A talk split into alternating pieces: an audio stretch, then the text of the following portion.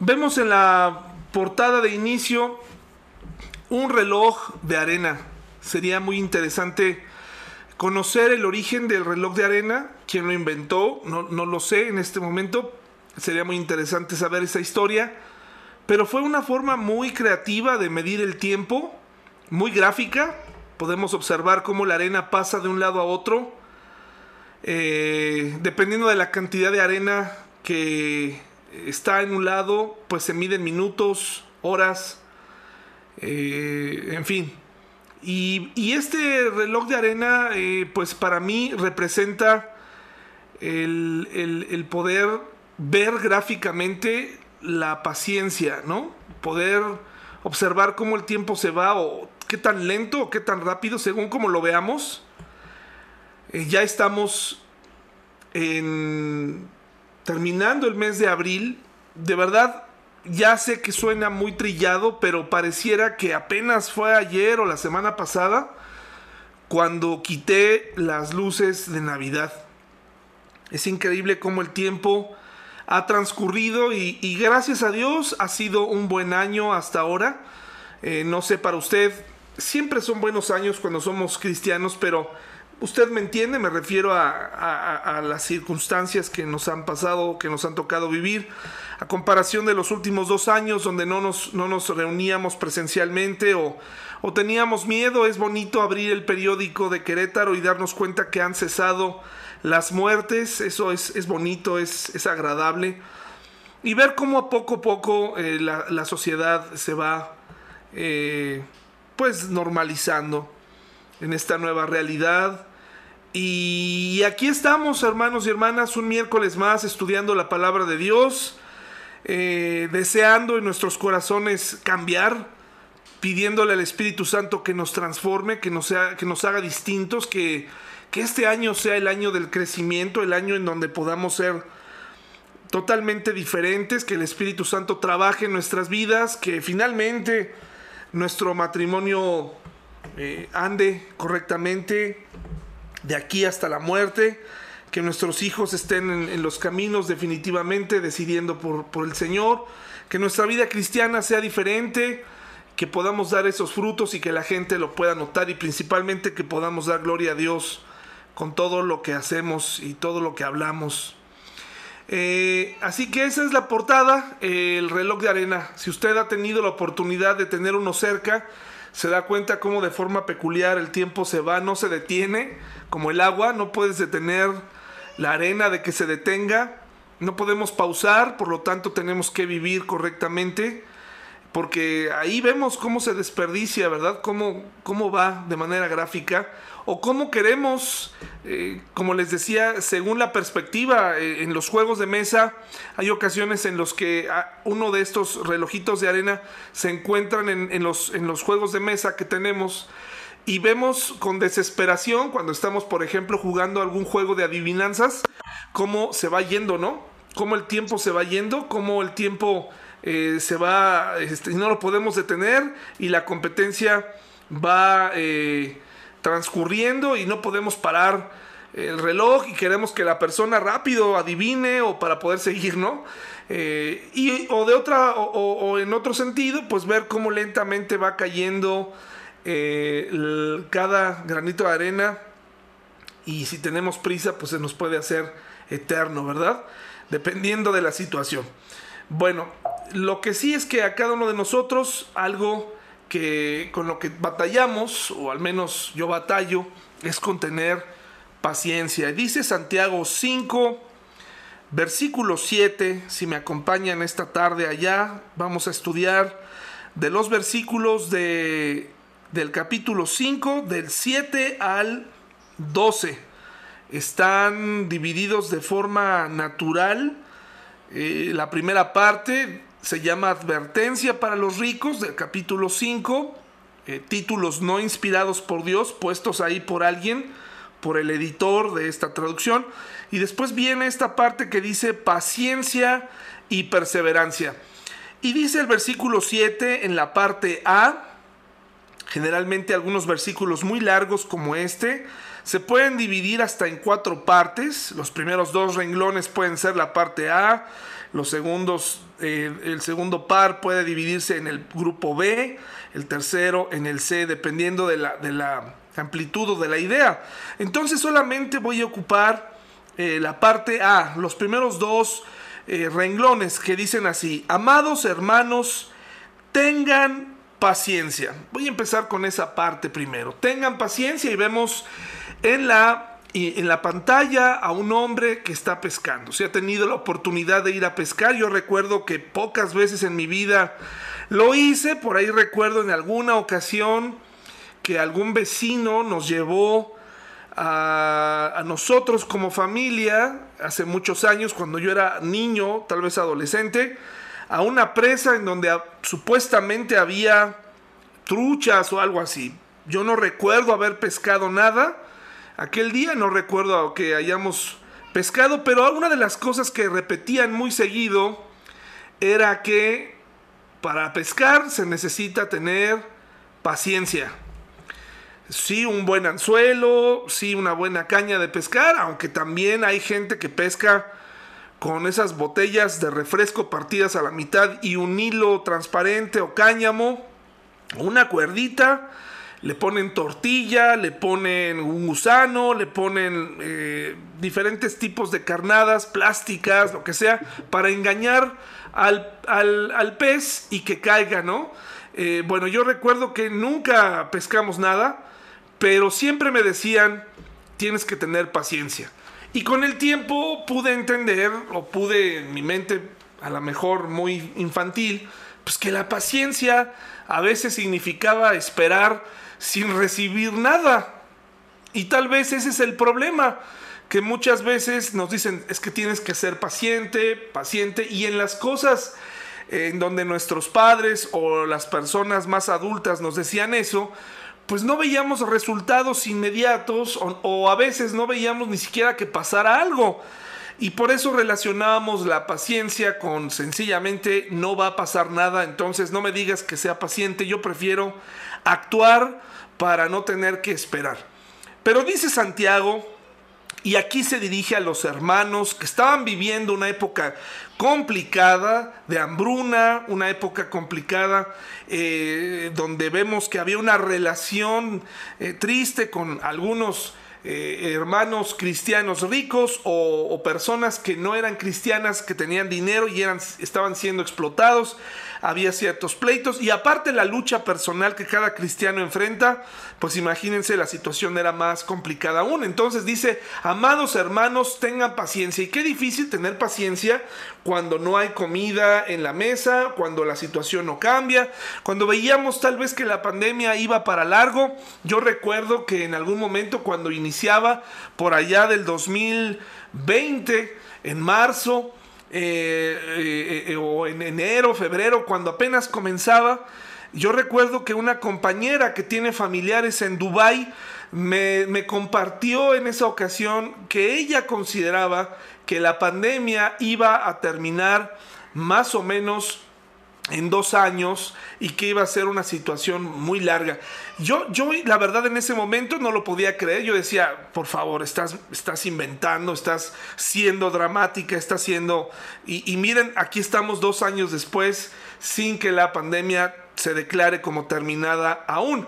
Y la verdad que en este tiempo todos pudimos aprender acerca de la paciencia. Y aquí Santiago nos llama a tener paciencia y nos da algunos modelos de, cómo podemos ser pacientes. Pero antes de todo esto, quiero leerles una historia. Espero que todos estén en sus lugares listos eh, para estudiar, para estudiar un, relato, para escuchar un relato eh, extraído de un libro de Charles Swindoll que es muy gráfico, muy interesante para que todos aprendamos. Dice aquí la pantalla, tómalo con calma, hijo, decía el viejo, vivirás más. De repente un enorme relámpago iluminó el cielo. Dice así, hermanos y hermanas, había una vez un joven que con su padre cultivaban una pequeña parcela. Unas cuantas veces al año cargaban de legumbres la vieja carreta tirada por bueyes y se iban a la ciudad más cercana para vender sus productos excepto por su apellido y el pedazo de tierra, el padre y el hijo tenían poco en común. El viejo pensaba que había que tomar las cosas con calma. El joven siempre estaba apurado del tipo de armas tomar. Una mañana muy temprano enjaezaron al buey o lo prepararon a la carreta y comenzaron su largo viaje. El hijo decidió que si caminaban más rápido todo el día y toda la noche, llegarían al mercado temprano por la mañana al día siguiente. Así que constantemente aguijoneaba al buey con un palo, instando a la bestia a que avanzara. Tómalo con calma, hijo, decía el viejo, vivirás más. Pero si llegamos al mercado antes que los demás, tendremos mejor oportunidad de obtener buenos precios, argumentó el hijo. No hubo respuesta. El padre se bajó el sombrero sobre los ojos y se quedó dormido en su asiento. Molesto e irritado, el joven siguió aguijoneando al buey a que anduviera más rápido. El paso terco del buey rehusaba cambiar. Cuatro horas y seis kilómetros más allá, llegaron a una casita. El padre se despertó, sonrió y dijo, ahí está la casa de tu tío. Vamos a detenernos y saludarlo. Pero ya hemos perdido una hora, se quejó el hijo. Entonces unos cuantos minutos no van a importar. Mi hermano y yo vivimos tan cerca y sin embargo no nos vemos muy a menudo, contestó el padre con calma. El hijo se revolvió y echaba chispas mientras los dos viejos se reían y conversaban por casi una hora. De camino otra vez, el hombre tomó su turno para dirigir el buey. Al llegar a un cruce en la carretera, el padre dirigió al buey a la derecha. Es más corto el camino por la izquierda, dijo el hijo. Lo sé, contestó el viejo, pero este camino es más bonito. ¿No te importa el tiempo? preguntó el joven con impaciencia.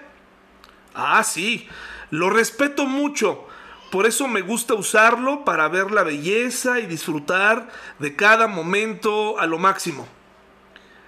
El camino sinuoso atravesaba prados preciosos, flores silvestres, y seguía junto a un arroyo, todo lo cual el joven se perdió, puesto que se retorcía por dentro, preocupado y ardiendo de ansiedad. Ni siquiera se dio cuenta de lo hermoso que estaba el atardecer ese día. Al ponerse el sol se encontraban en lo que parecía ser un enorme jardín lleno de color. El viejo respiró el aroma, escuchó el borboteo del arroyo y detuvo al buey. Vamos a dormir aquí, suspiró. Este es el último viaje que hago contigo, rezongó el hijo. Te interesa más ver la puesta del sol y oler las flores que en ganar dinero. Eso es lo más lindo que has dicho en mucho tiempo, sonrió el padre. Unos pocos minutos más tarde el viejo estaba roncando mientras el hijo tenía la mirada clavada en las estrellas. La noche Transcurrió con mucha lentitud, el hijo estaba inquieto. Antes de que saliera el sol, el joven con prisa sacudió a su padre para despertarlo, engancharon al buey y siguieron su camino. Como un kilómetro se encontraron con otro granjero, un total extraño, tratando de sacar su carreta de una zanja. Vamos a ayudarlo, susurró el viejo. ¿Y perder más tiempo? explotó el hijo. Tranquilízate, hijo. Algún día, tal vez, tú estás en una zanja. Tenemos que ayudar a los que están en necesidad. Nunca olvides eso. El joven desvió la mirada enojado. Eran casi las ocho de la mañana cuando la otra carreta estaba de nuevo sobre el camino. De repente un enorme relámpago iluminó el cielo. Algo que sonaba como un trueno le siguió. Más allá de las colinas, el cielo se oscureció. Parece que está lloviendo muy fuerte en la ciudad, dijo el viejo. Si nos hubiéramos apurado, ya casi hubiéramos vendido todo, se quejó el hijo. Tómalo con calma y vivirás más. y disfrutarás mucho más de la vida, le aconsejó el bondadoso viejo. Era ya tarde cuando remontaron de la montaña que daba hacia la ciudad. Se detuvieron y se quedaron contemplando el panorama por un largo, largo tiempo. Ninguno dijo una palabra. Finalmente el joven le puso a su padre una mano sobre el hombro y le dijo, ya veo lo que quieres decir, papá. Dieron vuelta a la carreta y comenzaron a alejarse con lentitud de lo que anteriormente había sido la ciudad de Hiroshima. Este relato de la Segunda Guerra Mundial nos narra la experiencia de un joven y de un hombre. Pareciera ser que la gente con más años desarrolla cierto sentido sobre el valor o el manejo del tiempo y en este caso el vivir con mucha calma salvó a estos dos de morir en el bombardeo, la bomba atómica de en Hiroshima. Y vemos cómo la paciencia rinde sus frutos, cómo la paciencia a lo largo del tiempo no solamente nos da lo que esperamos, sino nos permite disfrutar más de la vida. Yo sé que esto suena un poco difícil porque lo que todos queremos es que nuestros problemas se resuelvan ya, que las cosas que pedimos a Dios nos las conteste. Pero por otro lado, cuando vivimos tan rápido, nos damos cuenta de que de pronto ya es abril, que de pronto se acerca un nuevo cumpleaños, se acerca un nuevo, una nueva eh, un nuevo reto, una nueva semana. ¿Y qué hemos hecho más que vivir a prisa todos los días? Mi mamá me ha enseñado con el tiempo que hay cosas que no debemos tomar tan en serio. Y esas cosas suelen ser las que para el mundo son muy importantes. Hay ocasiones en las que vemos cómo nuestros hijos crecen, cómo nuestras esposas van envejeciendo junto a nosotros y no nos damos cuenta y no nos detenemos a disfrutar de lo que está ocurriendo a nuestro alrededor. La paciencia sin duda es una virtud y hoy estamos aquí para aprenderla. Y Santiago nos vuelve a dar una gran lección y pone un tremendo ejemplo y nos invita a tener una paciencia como la de un agricultor.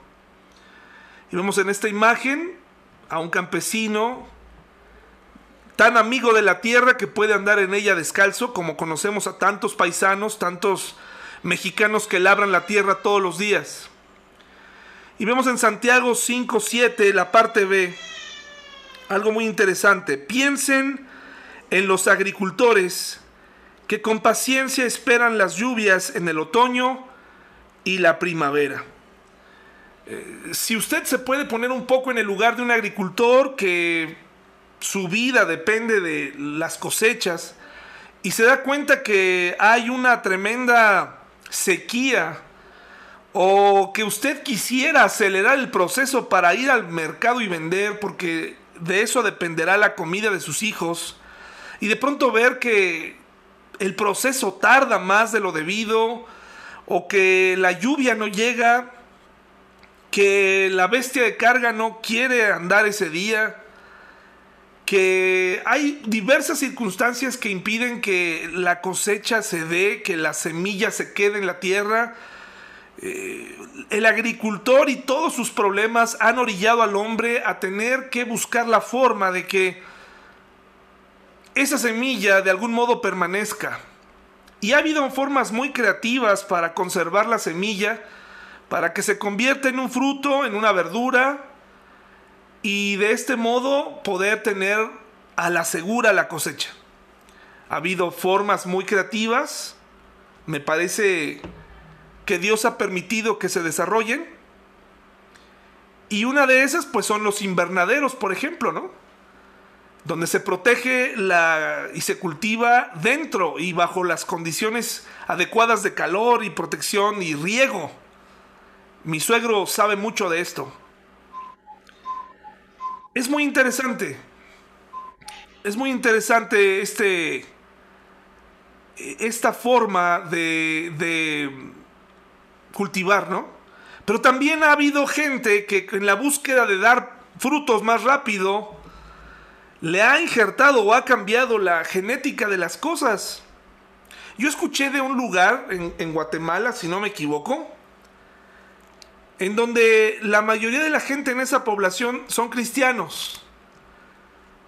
No investigué, no, me tomé el tiempo porque lo acabo de recordar, pero en ese poblado se dan unos frutos mucho más grandes que el promedio. Grandes verduras, grandes frutas que llegan a ser motivo de récord. Y no tienen necesidad de inyectarles nada. Únicamente se confía en Dios y, por supuesto que el que toda la población o la mayoría de ese pueblo sean creyentes me parece que es el ingrediente secreto, ¿verdad? Porque Dios provee. Pero ah, no vamos a entrar en un debate si los transgénicos son buenos o no. Lo que sí es que el día de hoy podemos notar que hemos regresado a lo orgánico, regresado a la tierra y no a los experimentos en laboratorio. Y usted compra un producto y dice sin transgénicos, ¿no? Es decir, no han sido alterados. Yo hoy en día sabemos que el pollo ha sido alterado, que la carne de cerdo, la carne de res, eh, etcétera, ¿no? Eh, alimentados con hormonas para aumentar, para aumentar la producción y abastecer un mercado que, no termina, ¿verdad? Que, que todos los días está activo. Los alimentos transgénicos, algunos están a favor, otros están en contra, pero esta es una forma y es una demostración justamente de lo que Dios nos está, Santiago nos está diciendo, Dios nos está hablando a través de Santiago. Espera, la paciencia es la clave tienes que esperar. El proceso funciona, solamente tienes que esperar. Y qué difícil es esperar. Y si le inyectamos hormonas a nuestras peticiones, y si le ayudamos a Dios, y si le decimos y le damos órdenes, y si enseñamos en la iglesia que una manera de poder obtener lo que queremos es eh, decretarlo, eh, exigirle a Dios, eh, esta es una enseñanza de la nueva era que se ha infiltrado en las iglesias porque somos impacientes esconder nuestros caprichos en doctrinas falsas, eh, tratar a Dios como si fuera un, una persona eh, que está a nuestro servicio y que podemos ningunear y tratar mal. Dice 2 Timoteo 2.6 y me parece aquí la tremenda unidad que tenemos en la Biblia. Nos habla prácticamente de lo mismo en sus páginas, no se contradice. Dice, y el agricultor que se esfuerza en su trabajo debería ser el primero en gozar del fruto de su labor. Nuevamente, pero ahora Pablo dice a Timoteo que hay un esfuerzo de por medio para obtener lo que queremos. y, y créanme que la paciencia es un esfuerzo, esperar Cuesta trabajo, pero lo tenemos que hacer. Tenemos que aprender a esperar. Paciencia, dice Santiago. Hermanos, tengan, amados hermanos, tengan paciencia. Y no he leído la segunda parte de ese versículo. Pero en la vida, él, incluso Santiago en los primeros capítulos, nos habla de la importancia de la paciencia en medio de las pruebas, ¿verdad? Luego, ¿qué más? Dice Santiago 5.9, hermanos, no se quejen unos de otros o serán juzgados. Y luego dice algo muy interesante, pues miren, el juez ya está a la puerta. Él nos invita a que tengamos paciencia como la de un acusado que es, ha sido acusado injustamente. Qué difícil es quedarnos callado cuando alguien está acusándonos, ¿no? Y deje usted de un chisme o de una calumnia familiar, sino de algo que tal vez tenga que ver con una defensa legal, ¿no? Que a lo mejor te están eh, creando toda una conspiración, están inventando cosas, qué difícil. Pues Santiago te está pidiendo aquí, dejen de quejarse unos con otros, dejen de acusarse unos con otros, dejen de llevarse mal, dejen pasar las cosas, porque ya vendrá aquel que va a aclararlo todo. Qué difícil tener esta paciencia. Dejarle a Dios que con el tiempo se manifieste la verdad es difícil porque queremos defendernos, queremos que todo el mundo sepa quién tuvo la culpa, queremos aclararlo todo y hay ocasiones, hermanos y hermanas, donde todo lo que nos resta es esperar para que salga todo a la luz y tal vez hay algunas cosas, hermanos y hermanas, que nunca veremos nosotros en esta tierra, que no veremos, que no veremos la, esa justicia realizada, cuántas personas desaparecidas, cuántos casos extraños sin resolver, que nunca sabremos realmente qué pasó. No tiene curiosidad, solo por saber realmente qué sucedió aquella noche tremenda con estos 43 de Ayotzinapa. No, no tiene curiosidad porque por un lado el gobierno dijo una cosa, luego dijeron otra cosa, eh, luego con esta chica, ¿no? En Monterrey, ¿qué sucedió con ella? ¿Quién tiene la razón? Si fueron las amigas, si fue el conductor de esta plataforma, si quiénes son los padres que, ya se supo que adoptaron a la pequeña y hasta ahora, la, cuando era una pequeña y hasta ahora ellos están siendo juzgados duramente, o, o si fueron los del motel, ¿quiénes fueron? Probablemente nunca sabremos la verdad, pero ¿cuántas de esas cosas, intrigas, problemas, incluso hasta muy, mucho menores en nuestras familias, nos ocasionan pleitos graves, nos separaciones, rencores, y que a veces, hermanos y hermanas, ya ni siquiera vale la pena aclarar? dejárselas a Dios. Yo siempre he recomendado la importancia de hablar, ¿no? De sentarnos con las personas a hablar, pero llega un momento en donde pues ya no se puede hablar. Y, o en la iglesia sobre todo, ¿no? Que el hermano se fue, porque se fue, y quisiéramos sentarnos a hablar, pero el hermano tiene su versión y esa versión le conviene y, y lo hace salir como un héroe, por lo tanto no se va a acercar a hablar. Y llega el momento en donde tristemente estas complots dividen iglesias, eh, separan amigos, familiares, se vuelve un problema. Hermanos y hermanas, paciencia como de un acusado injustamente, dejar pasar y dejárselo al juez, porque ya viene, dice Santiago. Primera Corintios 4:5. Primera Corintios 4:5. Así que no juzguen a nadie antes de tiempo, es decir, antes de que llegue, antes de que el Señor vuelva, pues él sacará a la luz nuestros secretos más oscuros y revelará nuestras intenciones más íntimas. Entonces Dios le dará a cada uno el reconocimiento que le corresponda. Muchos quisiéramos aclarar muchas cosas, decir con qué intenciones dije esto, con qué intenciones hablé, con qué... Hermanos y hermanas, hay cosas que sencillamente nos llevan a tener paciencia Paciencia como alguien que ha sido acusado injustamente y que no le queda otra más que confiar en que el juez en algún momento va a impartir justicia. Dice Santiago 5 del 10 al 11, ahora nos, nos invita a tener paciencia como los profetas.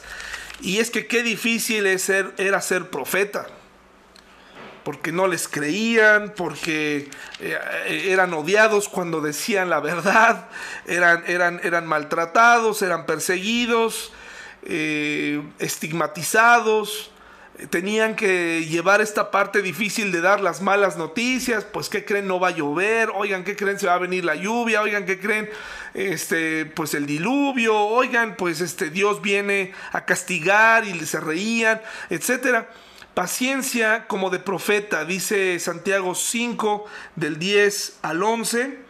Mire lo que dice aquí, amados hermanos, tomen como ejemplo de paciencia durante el sufrimiento a los profetas que hablaron en nombre del Señor. Y ahí podemos mencionar a muchos. Tenemos, por ejemplo, a Daniel, que puso en práctica este tipo de paciencia de la que hemos hablado hoy, ¿no? En este momento. Un hombre que tuvo que poner en práctica una paciencia como de agricultor, eh, esperar que los alimentos que estaban ahí eh, con los que él decidió junto con sus amigos no contaminarse, frutas y verduras, pues eh, fueran suficientes con tal de no contaminarse con la comida ofrecida a los ídolos. Después tenemos el caso donde fue, tuvo que tener paciencia cuando lo acusaron y fue llevado al, foso de los leones y, y, estuvo a punto de morir ahí como culpable. Y esperó pacientemente hasta que dio fruto. Y lo vimos salir de ahí. le tocó vivir con varios reyes y así podemos ver la deportación de los profetas, su dolor y nos invita a recordar que hay gente que está sufriendo y nos invita a que tengamos paciencia como ellos. Muchos de nosotros estamos siempre del lado de la comodidad, del lado de la, eh, la calma, estamos del lado de, no nos tomamos el tiempo de, de analizar cómo están viviendo otros cristianos en otros países que realmente sí están siendo perseguidos. Estamos demasiado cómodos y yo no le pido a Dios que le quite su comodidad para que usted comprenda o valore lo que tiene. Yo le pido a Dios que podamos todos hacer buen uso de nuestra comodidad, de lo que tenemos, de, los días buenos para compartir el Evangelio, para que nos demos cuenta de esto, ¿no? Y nos invita a tener esta paciencia como la del profeta, saber que el sufrimiento no durará para siempre, que terminará, confiar en él. Y nos invita y nos da un nombre de un graduado en el sufrimiento como lo fue Job. Dice, eh, honramos en gran manera a quienes resisten con firmeza en tiempo de dolor. Por ejemplo, han oído hablar de Job, un hombre de gran perseverancia. Pueden ver cómo al final el Señor fue bueno con él, porque el Señor está lleno de ternura y misericordia. Wow, pareciera que así no es Dios cuando está probándonos o cuando permite. Pareciera que Dios no tiene nada de tierno o de misericordioso cuando estamos en medio de la prueba, cuando nos duele el riñón, cuando nos duele la cabeza, cuando nos han detectado una enfermedad, cuando nos han quitado el trabajo, cuando nos han robado. Pareciera, pero Precisamente ahí está la clave, paciencia como la de Job, para entender que en medio de la tormenta, la calamidad, al final nuestro Dios se va a manifestar y podremos ver al final, dice, la bondad de Dios. Cuando hayamos pasado la prueba, veremos su bondad, porque Él es un Dios que está, dice aquí, lleno de ternura y de misericordia. Hermanos, esto realmente es algo para ponerse en práctica en la vida. Si tú estás atravesando problemas, dificultades, cosas que no entiendes, pérdidas que son devastadoras, tienes que aferrarte a esto y saber que al final podrás palpar la ternura y la bondad de Dios, aunque en este momento pareciera que Él te ha dado la espalda. Segunda Timoteo 2, 3 al 4 tomando y retomando este pasaje, dice, soporta el sufrimiento, dice Pablo, junto conmigo, como un buen soldado de Cristo Jesús. Ningún soldado se enreda en los asuntos de la vida civil, porque de ser así no podría agradar al oficial que lo reclutó. Y de aquí nos invita a que prácticamente eh, vendrá un sufrimiento añadido con ser cristiano. Ser cristiano trae un sufrimiento añadido. Si realmente quieres eh, trascender tu carácter, transformar, ser transformado, habrá dolor y cada mañana durante algún tiempo es muy probable que Él te ponga en el yunque y te moldee. El yunque es donde se arregla, eh, Él se, eh, golpea el acero contra el acero para moldear una pieza que parece inmoldeable. El otro día observaba ese maravilloso mundo, ¿no? De, los herreros. Y mm, vi un video como de 7 minutos de cómo arreglan una herradura para un caballo que tiene sus patas, sus cascos, los tiene abiertos.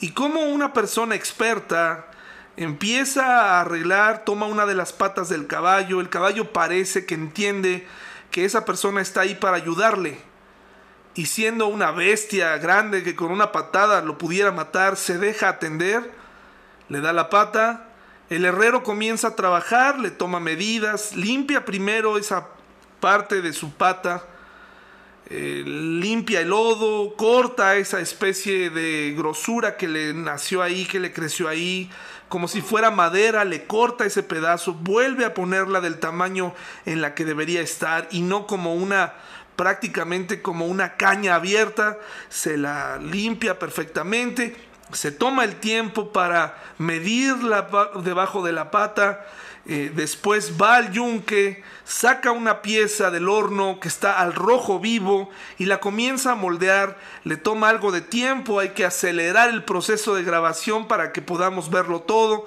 Y vemos cómo del rojo vivo, prácticamente eh, amarillo, lo golpea, lo golpea hasta que forma una herradura. El caballo sin esa herradura no puede andar porque se va a lastimar, porque la humedad lo va a volver a invadir, etc. Y de nuevo regresa y pone esa herradura y le pone unos clavos y arregla sus patas. Puede ser que nosotros estemos en ese proceso en donde Dios está trabajando con nosotros en el yunque, pero espera, en un momento terminará y veremos su obra terminada. Está moldeando nuestro corazón está arreglándonos con paciencia, está golpeando, duele, pero ese tiempo pasará. No estaremos para siempre en el yunque, pero hay que agradecer ese tiempo porque quiere decir que somos sus hijos y que está trabajando en nosotros.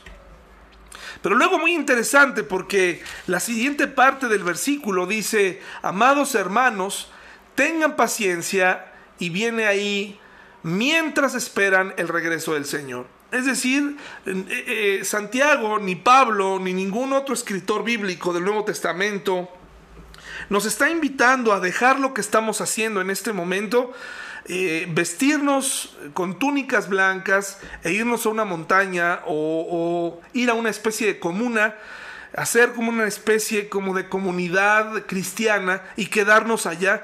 no, dice, hermanos, tengan paciencia, mientras esperan el regreso del Señor, sigan aguantando. La palabra griega para paciencia en este pasaje en especial nos está dando a entender algo como aguanta. Aguanta cuando quisieras huir, aguanta porque el Señor regresará. Esa debe ser nuestra espera, nuestra esperanza. Mm, tenemos que trabajar mañana, tenemos que enfrentar al doctor mañana, tenemos que enfrentar una separación de negocios, tendremos que enfrentar la muerte de un familiar, lo que sea que, que nos suceda el día de mañana, en donde tengamos que ponerle paciencia al asunto, hay que recordar algo.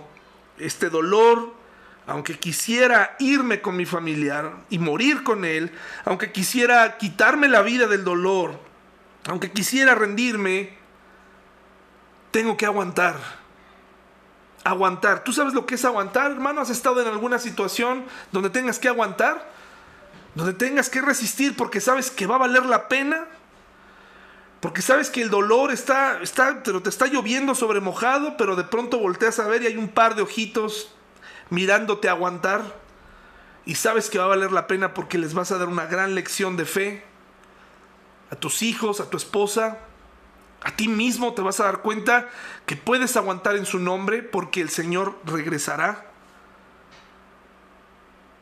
Aguantar, resistir aún cuando quisiéramos huir, mientras se espera el retorno del Señor. Santiago nos habla del retorno del Señor, la parucía, ¿no? Eh, eh, y nosotros la entendemos como la hemos aprendido en la iglesia y hay otras posturas en otras denominaciones, otras doctrinas pero lo que yo les he enseñado y lo que yo creo, porque lo veo en la Biblia, es que el Señor primero nos arrebatará y luego regresaremos con Él. Espero el domingo poder hablar un poco más acerca de esto, porque vale mucho la pena hablar y, tomar tiempo para predicar sobre su venida y volverlo a retomar en días donde la gente llega a burlarse de este suceso histórico que estamos esperando. Esto es lo que sigue, hermanos y hermanas ser arrebatados por Él. Que hay eventos, hay señales, sí están ocurriendo, pero para ti, para mí, es un momento de esperanza. Cuando vemos las guerras, las enfermedades, causa temor, pero ahí es donde debe entrar la esperanza y la paciencia y decir, aguanta, aguanta. Muchos de nosotros pasamos esta pandemia sin contagiarnos aún. Y que ese no sea el principal logro. El logro o lo más hermoso sería poder estar vivos y ser arrebatados y vivir esa experiencia. Pero si no es así, porque en la época de Santiago mucha gente pensaba que el Señor ya vendría. De hecho, Él lo está diciendo, ya viene, ya viene el Señor. Y pasaron dos mil años y no viene aún. Así que no importa lo que veas en las noticias, el, temor, la falta de cosas, aguanta. Nuestra esperanza está en que Él nos arrebatará, en que Él vendrá por nosotros, nos llamará por nuestro nombre y lo vamos a reconocer. Ese día será magnífico. Dice Santiago 5, 8, ustedes también deben ser pacientes, anímense porque la venida del Señor está cerca. ¿Se equivocó Santiago? Estaba muy emocionado. Santiago estaba hablando de forma simbólica nada más en, en que el Señor vendría en espíritu, como mucha gente piensa. No, es que el Señor ya vino, ya no va a venir otra vez. ¿No? O, ya vino en tu corazón. ¿O por qué no vino si Santiago ya creía? Pues hermanos y hermanas, no, no fue el único que lo creía. Ya en la época de los primeros cristianos, las primeras generaciones, a partir de que Él se fue, ya lo estaban esperando. Pero Dios tenía otro plan. Recuerde que Él está fuera del espacio y el tiempo. Por eso Él no nos dio un día específico y por eso es que estar hablando de, fechas eh, específicas en el tiempo es un grave error. Lo que nos queda a nosotros es animarnos y decirnos, el Señor regresará. El Señor vendrá. Esto es una realidad. Dice segunda de Pedro 3, 9, en realidad no es que el Señor sea lento para cumplir su promesa como algunos piensan. Al contrario, es paciente por amor a ustedes. No quiere que nadie sea destruido, quiere que todos se arrepientan. Quiere que aquel tío, primo, amigo tuyo conozca, tenga un lugar que el Espíritu Santo haga esa labor y que su voluntad se quiebre para poderle aceptar. No hay tal cosa que una lista de sí y no y, y, favoritos y rechazados. Aquí vemos claramente cuál es la voluntad de Dios y Él se ha, ha pospuesto o, o no ha venido aún precisamente porque quiere que la mayoría le conozca esa persona dura, esa persona complicada. Él está dando señales como cuando el almendro florea y está cerca la Semana Santa o cuando está cerca una temporada y los árboles nos lo hacen saber. Así nos deja señales, pero Él quiere que tu familiar, tu mamá, tu papá, tus hermanos, tus primos, tus amigos puedan arrepentirse y vale la pena esperar, ¿no? Entonces, no es que Santiago se haya equivocado. Los tesalonicenses, toda una comunidad, creía que el Señor regresaría pronto y Pablo tiene que aclararles cómo, y les da un poquito más de información, pero el Señor no vino tampoco en esa temporada y tuvo que esperar. Tuvo que esperar. Y se encontraron con el Señor, pero de otra manera. Santiago 5:12, es decir, no tuvieron la experiencia del arrebatamiento, murieron y están con el Señor, pero no tienen esa experiencia que tú y yo todavía podríamos llegar a sentir y tener, ¿te imaginas? ¿Te imaginas esta, esta sensación de encontrarnos con Él en el cielo? Esta sensación de llenura de no solamente encontrarnos con Él y ver eh, de forma impresionante y estar en un estado en donde jamás imaginamos y empezar a subir. Y no solo eso, sino empezar a reconocer que también nuestros hermanos de gracia y perdón están al lado nuestro y de otras iglesias cristianas, por supuesto, pero empezar a ver y decir, esto, para este día estuvimos esperando, se acabó el dolor, imagínate, imagínate, ¿no? Esta sensación de decir, lo logramos gracias a Él. Santiago 5:12 nos, nos lanza otro dardo que para mí eh, no pertenece a, a, la siguiente división natural y tampoco pertenece a un pensamiento aleatorio. Me parece que Santiago lo dice por una razón para culminar esta primera parte del libro de Santiago, antes de concluir el estudio en las siguientes semanas, nos deja un dardo. Dice, pero sobre todo, hermanos míos, nunca juren por el cielo, ni por la tierra, ni por ninguna otra cosa, simplemente digan sí o no para que no pequen y sean condenados. Es decir, mientras están en espera, mientras estamos aquí tú y yo, hermano y hermana, esperando que se revele ese día, ese, ese arrebato de parte del Señor que nos lleve, mientras la gente nos ve, mientras la gente convive con nosotros, que tu sí sea un sí y que tu no sea un no. Es decir, basta la palabrería, el engaño, la mentira, la falta, la tibieza, la falta de compromiso a las cosas, la falta de que no se sabe si se cuentan contigo o no, no se sabe si vendrás, no se sabe si irás, eres un enigma como cristiano, eres alguien informal, eres alguien tibio, eres alguien que, que pues hoy puede compartirle a todo mundo o emocionarse, Jesús viene pero mañana lo dudas.